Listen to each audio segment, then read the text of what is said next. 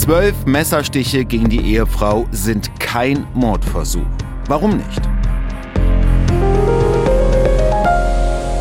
Darüber sprechen wir heute und ich freue mich auf diese Folge, weil wir Sachen klären, weil wir Sachen erklären. Jeden zweiten Montag im Monat gibt es ja von uns eine neue Folge zu hören in der App der ARD Audiothek. Und heute sprechen wir über Mord und Totschlag oder besser gesagt Mord oder Totschlag. ARD. Und bei mir ist MD Thüringen Gerichtsreporterin Conny Hartmann. Hi Conny. Hallo Olli. Lass uns erstmal ins Landgericht Meiningen gucken, denn da fand ein interessanter Fall statt, der Fragen bei uns aufgeworfen hat. Worum ging es da? Am Landgericht Meiningen ist ein Mann zu zweieinhalb Jahren Haft verurteilt worden. Er hatte seine Ehefrau mit zwölf Messerstichen lebensgefährlich verletzt. Es war eine ganz persönliche Geschichte. Und der Mann ist nicht verurteilt worden wegen versuchten Totschlags, sondern wegen gefährlicher Körperverletzung. Das hat zu ganz vielen Nachfragen geführt. Ich will ganz kurz diese Geschichte abschließen. Und dann wollen wir heute drüber reden, was unterscheidet denn eine gefährliche Körperverletzung von einem versuchten Totschlag und wann ist es Mord und wann ist es Totschlag. Das ist juristisch, also das ist eigentlich, ist da jeder Fall anders. Und der in Meiningen, der war halt so, dass der Mann seine Ehefrau nicht töten wollte, selbst wenn er sie so schwer verletzt hat mit einem Messer. Und dann sind wir gleich bei der Frage, die uns erreicht hat, warum wird jemand, wenn er jemanden lebensgefährlich verletzt, nicht wegen versuchten Totschlags verurteilt? Und da ist die ganz globale Antwort, es kommt darauf an, was in seinem Kopf vorgegangen ist. Und es kommt natürlich immer darauf an, wie ist die Beweislage, was ist jemandem nachzuweisen oder was gibt er zu. Ähm, lebensgefährlich verletzt, vielleicht nochmal ganz kurz, bedeutet, die Frau lebt dann noch oder ja. ist dann gestorben? Also nein, lebensgefährlich lebt, verletzt ist dann. Noch, die lebt noch. Mhm. Gefährliche Körperverletzung kann es auch nur geben, wenn das Opfer überlebt hat. Ansonsten wäre es Körperverletzung mit Todesfolge. Die Frau hat ist aber für ihr Leben gezeichnet. Und die Fragen kamen ja auch äh, wirklich ähm, darauf hin, weil eben diese Anzahl an Messerstichen so ja. hoch war. Also wäre das jetzt einer gewesen, zwei ins Bein, ja. sagen wir mal so, dann ja. äh, okay, aber bei, ich glaube, das waren 13 oder auf jeden Fall mehr als 10 äh, Messerstiche, da hat man natürlich schon gedacht, puh. Also man muss immer auch ich sage ja, alles ist eine Einzelfallentscheidung. Man muss auch wirklich die Gesamtumstände äh, berücksichtigen. Der Mann hat sich entschuldigt, er hat ein hohes Schmerzensgeld gezahlt, der hat gesagt, er weiß nicht, was da mit ihm los ist und er wollte sie nicht umbringen. Und äh, die Juristen sprechen immer von einem bedingten Tötungsvorsatz und inwiefern der jemandem nachzuweisen ist, ja, das ist halt, das ist manchmal schwierig. Und ich kenne da auch wirklich Entscheidungen vom Bundesgerichtshof, wo die Verurteilung wegen versuchten Totschlags aufgehoben worden ist, weil eben die individuelle Tatseite, also dass jemand mit diesem bedingten Tötungsvorsatz gehandelt hat, nicht nachweisbar war. Und jetzt gleich noch was.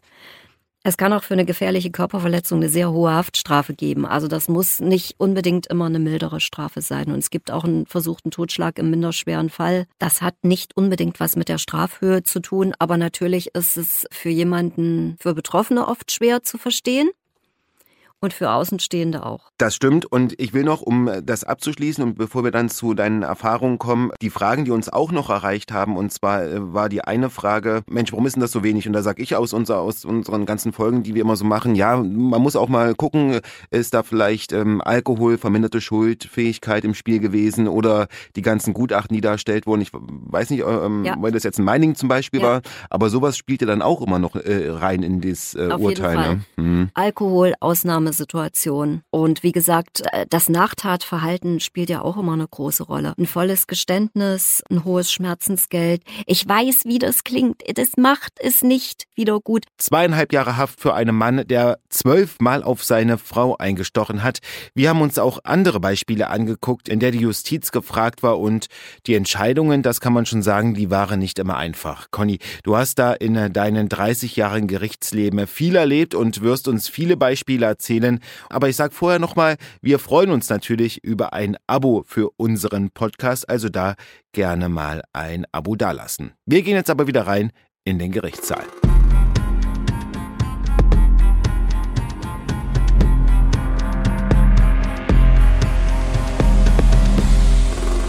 Mache das ja jetzt schon ganz schön lange und habe ganz, ganz viele unterschiedliche Fälle gefunden. Natürlich hat sich die Rechtsprechung auch ein bisschen geändert. Deswegen will ich nur einen ganz alten Fall später erklären. Der ist aber besonders krass, weil da sind zwei Frauen zu Tode gekommen, eine Großmutter und eine junge Frau. Und die Großmutter ist zu Tode gekommen, weil sie ihre Enkelin schützen wollte. Das ist ein, aus meiner Sicht wirklich ein krasser Fall. Das würde ich aber ganz am Ende erst erzählen, weil da kommen dann auch Formulierungen zur Sprache, juristische, die habe ich tatsächlich nur dieses eine Mal gehört. Und jetzt zu den. Das ist ja schon mal ein äh, schöner, äh, schöner Spannungsbogen. Machen wir also ja, ein bisschen zum ja, Schluss. Also, ja. aber auch das, was du jetzt erzählst, auch spannend. Ja, ich habe gefunden, ein relativ aktuelles Urteil. Da hat jemand jemanden, den er gar nicht groß kannte, von hinten mit dem Schraubenzieher in den Rücken gestochen. Dafür hat es, waren noch ein paar andere Sachen dabei, Widerstand gegen Vollstreckungsbeamte und sowas.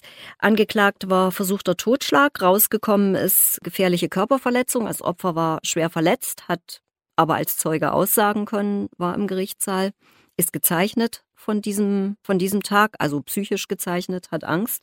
Klar. Und die Richter haben da geurteilt, vier Jahre und zehn Monate insgesamt, allein vier Jahre und acht Monate wegen gefährlicher Körperverletzung. Und das andere war noch Widerstand gegen Vollstreckungsbeamte. Also viele sagen da Widerstand gegen die Staatsgewalt. Hat sich jemand gegen seine Festnahme dann auch gewehrt. Und das hat der Bundesgerichtshof aufgehoben, weil äh, er gesagt hat, die Richter haben nicht ordentlich geprüft, ob das nicht vielleicht ein minderschwerer Fall ist. Okay. Also da war dem Bundesgerichtshof sogar die vier Jahre, acht Monate waren zu viel für einen Stich mit einem Schraubenzieher in den Rücken von hinten auf einen fliehenden Mann. Ja. Das ist jetzt was, ähm, ist jetzt nicht diese, diese Beziehungstat, aber auch ein schwerer Angriff und klingt auch so heimtückisch von hinten ja, irgendwie. Ja, ja, aber ja, auch das hast du jetzt schön gesagt, weil das ist ja eine super Brücke für mich, weil Heimtücke ist nämlich ein ganz, ganz wichtiger juristischer Begriff, der zum Beispiel zur Unterscheidung von Mord und Totschlag benutzt wird. Ich bin, als ich angefangen habe, das zu machen, auch davon ausgegangen, Mord ist geplant und Totschlag passiert im Affekt. Habe ich einfach so gedacht. Völlig falsch. Ich sage jetzt mal, die Juristen gehen eigentlich grundsätzlich davon aus, dass ein Tötungsdelikt, wenn es jetzt keine fahrlässige Körperverletzung ist, ja, dass das eigentlich ein Totschlag ist. Und dann wird geguckt, hat dieser Totschlag besondere Merkmale, die ihn zum Mord machen. Also ein klassisches Mordmerkmal ist zum Beispiel, wenn jemand tötet zur Verdeckung einer Straftat. Das ist ein ganz klassisches Mordmerkmal. Also wenn ich jemand, eine Frau äh, vergewaltigt habe, das habe ich schon gehabt, und sie danach umbringe. Aber es gibt auch, ähm, es gibt auch ganz andere Sachen, da, äh, wo eine Schlägerei komplett außer Kontrolle gerät und danach dann jemand das Opfer umbringt, damit es ihn nicht anzeigt. Das muss man natürlich nachweisen können. Und das ist, äh, wenn jemand nicht gleich bei der Polizei sagt, ja, das war so, wenn er dann ersten Verteidiger hat, der wird ihm sicherlich sagen, das sagst du mal besser so nicht, weil das ist ein Mordmerkmal. Das ist aber nicht das Einzige, auch zur Ermöglichung einer Straftat. Also wenn zum Beispiel bei einem Bankraub äh, jemand jemanden erschießt, um an den Tresor zu kommen, auch das ist ein Mordmerkmal zur Ermöglichung einer Straftat. Dann gibt es niedere Beweggründe. Das ist also eine ganz schwierig zu fassende Kategorie. Wenn natürlich jemand eine Frau umbringt, weil er sagt, das ist nur eine Frau, die hätte mich nicht verlassen dürfen. Das ist im Allgemeinen führt das dazu, aber äh, dass es eine Mordverurteilung gibt. Aber es müssen tatsächlich auch noch andere Gründe dazukommen. Also da darf jemand jetzt auch nicht total betrunken sein dabei, weil dann kann er das nämlich gar nicht mehr so klar fassen in dem Moment. Ich glaube, bei niedere Beweggründe, da kommt auch ähm, Rassismus ins Spiel, ne? hatte ich mal ja, gehört. Richtig, äh, Fremdenfeindlichkeit genau, ist da genau, so ein, so ein. Ganz genau, wenn ich jemandem hm. anderen das Leben abspreche aus weil ich ihn, also ich weiß gar nicht, ob ich das so sagen darf, für einen minderwertigen Partner halte oder so. Das ist auf jeden Fall ein Grund. Wie gesagt, Grausamkeit ist ein Mordmerkmal und Heimtücke. Heimtücke, da wären wir jetzt wieder bei dem äh, ja. Schraubenzieher-Fall. Äh, ja. Das war von hinten in den Rücken. Also wie gesagt. Ja, der, aber der, das mhm. ist eben nicht heimtückisch, weil die haben den verfolgt. Also nochmal ganz kurz zu dem Schraubenzieher. Der war äh, erst angeklagt wegen versuchten Totschlags. Und das wurde dann kassiert und wurde runterge... Nee, nee die Richter haben schon, also angeklagt war versuchter Totschlag, rausgekommen ist gefährliche Körperverletzung. Und der Bundesgerichtshof hat jetzt gesagt, ihr müsst mal gucken, ob das nicht sogar ein minderschwerer Fall ist. Das muss nicht heißen, dass der dann hinten auch rauskommt. Mhm. Nur die Richter müssen es halt nochmal prüfen. Und Äh, entwickelt sich denn sowas dann eigentlich äh, während eines Gerichtsverfahrens, ähm, dass die Staatsanwaltschaft sagt, okay, wir haben ja. hier das, ange ja. das angeklagt, aber so nach und nach kommt raus. So ist hm, es. So ist es. Und man also ich glaube, dass es so ist. Ich bin ja keine Staatsanwältin, aber man klagt wahrscheinlich immer das höhere Delikt an, weil wenn es dann, es muss dann immer rechtliche Hinweise geben. Das Gericht muss einen rechtlichen Hinweis erteilen. Das kann es von sich aus machen. Das kann es aber auch machen, weil der Staatsanwalt das so beantragt, zum Beispiel, dass auch eine Verurteilung nicht wegen versuchten Totschlages, sondern wegen Körperverletzung, wegen gefährlicher Körperverletzung in Frage kommt. Und ich meine, dass man wahrscheinlich immer das, also ich würde es so machen, immer das Delikt anklagt mit der höheren Straferwartung. Weil wenn sich in der Verhandlung rausstellen sollte, oh, ich habe hier was angeklagt und das könnte aber auch das andere sein, dann kann zum Beispiel ein Verteidiger sagen, also das ist ja ganz was anderes, da muss ich mich jetzt anders drauf vorbereiten, da müssen wir jetzt mal aussetzen oder so. Und ganz krass ist es, wenn man eine gefährliche Körperverletzung am Amtsgericht anklagt und dann stellt sich, das ist gar nicht so selten, dann stellt sich wirklich durch einen Zeugen, den man vielleicht bis dahin nicht hatte oder der plötzlich ganz was anderes sagt, raus, oh, das könnte ein versuchter Totschlag sein.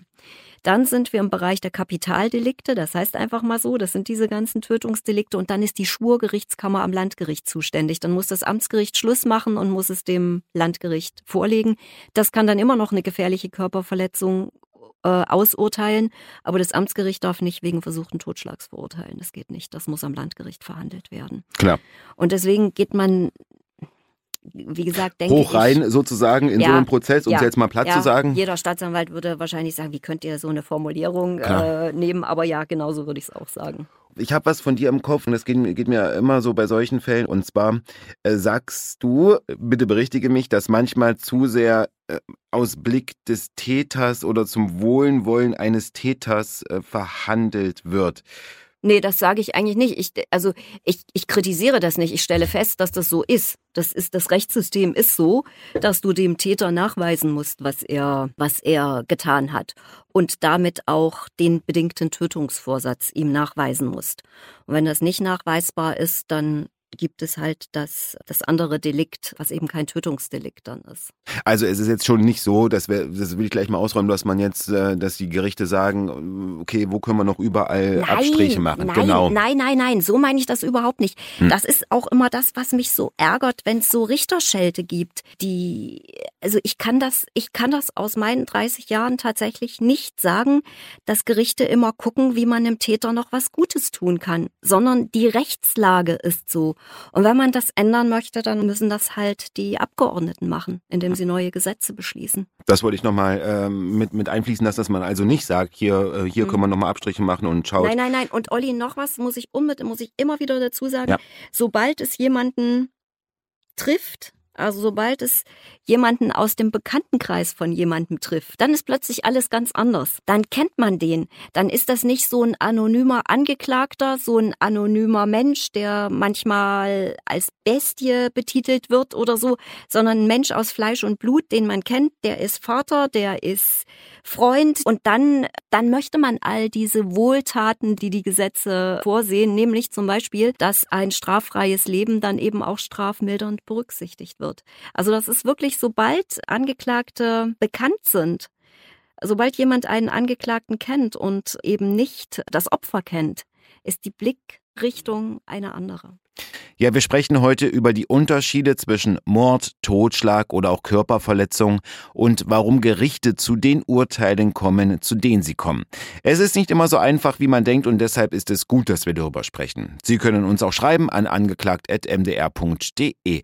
Jetzt machen wir weiter und zwar mit einem neuen juristischen Begriff Notwehrexzess. Das hatten wir letztens tatsächlich erst. War auch eine große Geschichte, hat sich äh, auf dem Erfurter Anger zugetragen, hat ein Mann einen anderen erstochen. Und nachdem ist dann noch gefahndet worden, der ist erstmal abgehauen, deswegen war das Öffentlichkeit, sehr öffentlichkeitswirksam. Und im Prozess hat sich dann ganz schnell rausgestellt, dass der andere ihn schwer provoziert hat. Und dann ist natürlich die Frage, darf ich dann mit dem Messer reagieren?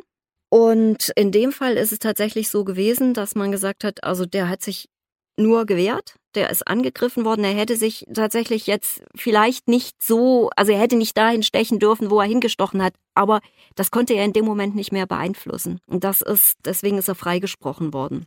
Also wenn sich jemand wehrt und der Angreifer kommt zu Tode, mhm. auch das kann zu, einem, kann zu einem Freispruch führen durch einen Notwehrexzess. Es gibt auch äh, die andere Form, nämlich die Nothilfe. Da kommt jemandem jemand kommt jemand zu Hilfe und reagiert über. Ich sage es jetzt einfach mal so. Es ist, äh, es, jede Formulierung, die ich jetzt hier wähle, wenn jemand zu Tode gekommen ist, ist angreifbar. Das ist mir schon klar.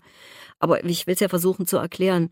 Jemand kommt jemandem zu Hilfe und sticht zu oder schlägt zu. Auch, auch sowas gibt es, einen Nothilfeexzess, der auch mit einem Freispruch enden kann, obwohl jemand zu Tode gekommen ist. Und dann will ich noch auf eine Art von Tötung hinkommen, klingt jetzt ganz blöd, für die gab es ganz lange eigenen Paragraphen, nämlich Kindstötung. Den Paragraphen gibt es schon lange nicht mehr, weil Kindstötung, da stand sogar mal die Todesstrafe drauf, Kindstötung gab es nämlich nur für uneheliche Kinder, weil das in den vergangenen Jahrzehnten halt so war, also in den ganz lange zurückliegenden Jahrzehnten, dass es oft äh, die Mütter von unehelichen Kindern waren, die mit der Situation nicht zurechtgekommen sind. Und diesen Paragraphen gibt's nicht mehr. Wer sein Baby tötet und sei es, äh, er lässt es sterben, er versorgt es einfach nicht. Der wird in den aller, allermeisten Fällen, auch da wieder ganz individuell, wegen Totschlags verurteilt. Es gibt nämlich auch Totschlag durch Unterlassen. Mhm. Wenn ich also jemanden nicht versorge, wenn ich jemanden nicht versorge und äh, sterben lasse und da ist es, glaube ich, naja, also da lässt sich dieser bedingte Tötungsvorsatz dann schon nachweisen, wenn man ein Neugeborenes nicht versorgt, dann ist klar, das stirbt. Und auch die, die, ähm, wenn Eltern ihre Kinder totschütteln durch, weil sie überfordert sind, da gibt es dann unterschiedliche Verurteilungen. Zumindest habe ich das schon erlebt. Es gab schon Totschlag. Ich habe aber auch äh, Körperverletzung mit Todesfolge schon erlebt.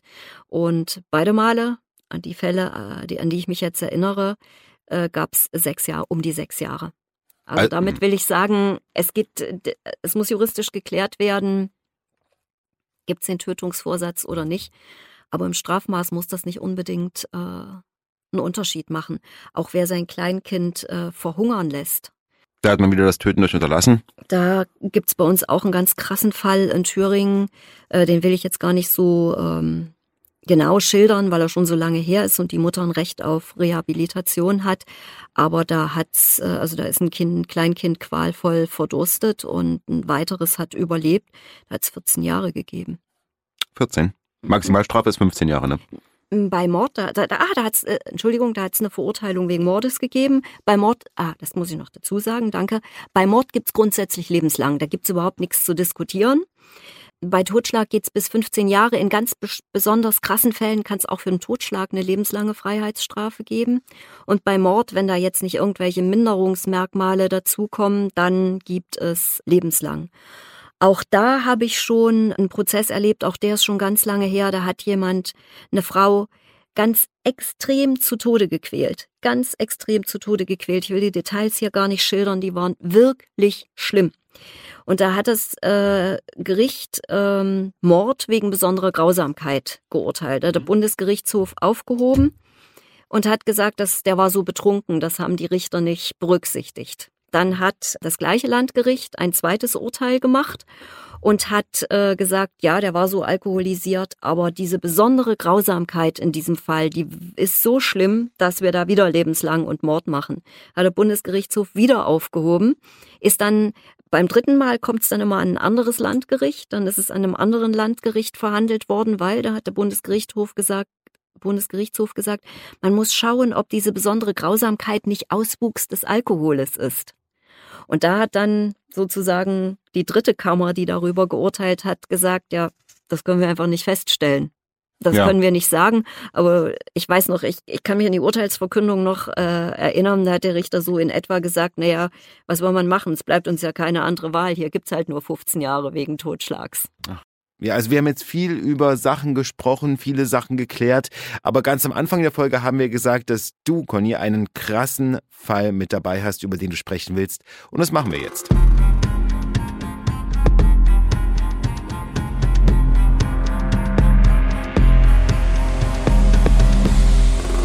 Ich habe gedacht, ich höre nicht richtig, als die Staatsanwältin plädiert hat. Ich habe es aber zum Schluss verstanden und so ist es auch gehalten worden vom Bundesgerichtshof.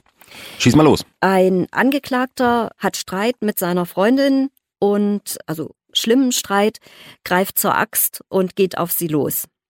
Und die Großmutter wirft sich dazwischen. Der erste Axtschlag trifft sie. Und wie sich dann später erst bei der Obduktion herausgestellt hat, war sie schon nach diesem Axtschlag tot. Der Angeklagte geht dann auf seine Freundin los, bringt auch sie mit wuchtigen Axtschlägen um, braucht mehrere dazu, bis sie wirklich tot ist. Und danach will er halt noch die Zeugin, sage ich jetzt mal, äh, beseitigen. Also er schlägt nochmal auf die Großmutter ein. Ähm, ich weiß nicht, ob er die, die als Zeuge hat, jedenfalls noch auf die Großmutter auch noch eingeschlagen. Und jetzt kommt die juristische Bewertung dieser Sache. Der erste Axtschlag auf die Großmutter ist eine fahrlässige Tötung, weil die wollte er nicht umbringen. Dass er seine Freundin mit Axthieben getötet hat, das ist tatsächlich ein Mord gewesen wegen besonderer Grausamkeit, weil da hat sich an der Obduktion dann feststellen lassen, welche Verletzungen sie davongetragen hat, wie, wie lange sie tatsächlich wohl noch gelitten hat, bis sie dann tot war. Und die Axthiebe auf die bereits tote Großmutter, was der Angeklagte offenbar ja gar nicht mitbekommen hat, das ist dann ein versuchter Totschlag, weil da gab es keine Mordmerkmale mehr und weil die Frau schon tot war. Und jetzt kommt eine Formulierung, die äh, kriege ich jetzt noch eine Gänsehaut, aber sie ist halt juristisch so.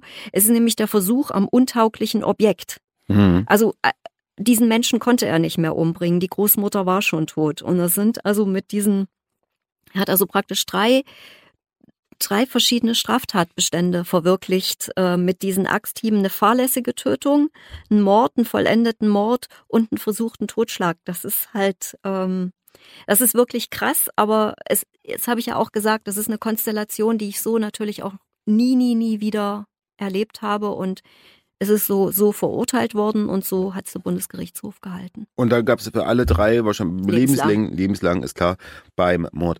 Ähm, du hast aber was gesagt und zwar dass die Frau, das klingt jetzt von hier aus ein bisschen äh, einfach, aber dass die Frau noch gelebt hat, ähm, nachdem er sie so mit den Axtschlägen. Ja, äh, zumindest nach den ersten Axthieben hat sie mhm. noch gelebt und dann hat sie halt schwer gelitten und da ist das Mordmerkmal Grausamkeit. Weil ich hätte jetzt nämlich spontan wiederum gesagt, das ist doch dann gefährliche Körperverletzung mit Todesfolge. Also das, Entschuldigung, dass ich das jetzt sage, aber gefährliche Körperverletzung mit Todesfolge gibt's nicht. Es gibt nur gefährliche Körperverletzung und Körperverletzung mit Todesfolge. Mhm. Nee, das ist besondere Grausamkeit. Punkt das aus Ende. Ist, äh, also einmal, also klar, klar. mehrere Axthiebe ja. auf einen Menschen, wenn ich das bewusst mache, glaube ich, kommt man vom bedingten Tötungsvorsatz nicht mehr runter.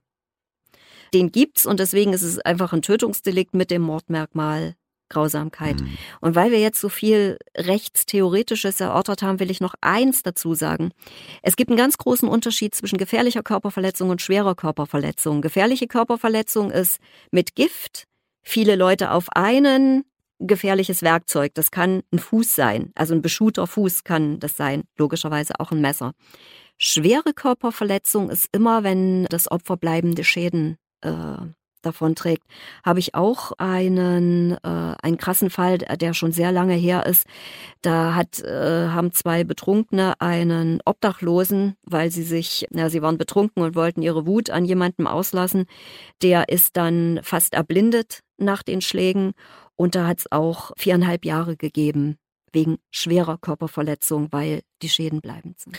Ich denke, wir haben viel erklärt, wir haben viel geklärt in dieser Folge. Conny, du hast ja schon so viel erlebt in den Gerichtszahlen, deshalb freue ich mich jedes Mal, wenn du uns hier die Sachen mitbringst. Jeden zweiten Montag im Monat gibt es von uns eine neue Folge und bis dahin empfehle ich Ihnen auch die App der ARD Audiothek, vor allem die Rubrik True Crime. Da gibt es noch viel mehr Fälle aus Deutschland. Das lohnt sich immer. Bis zum nächsten Mal an Sie und bis zum nächsten Mal, Conny. Bis zum nächsten Mal, Olli.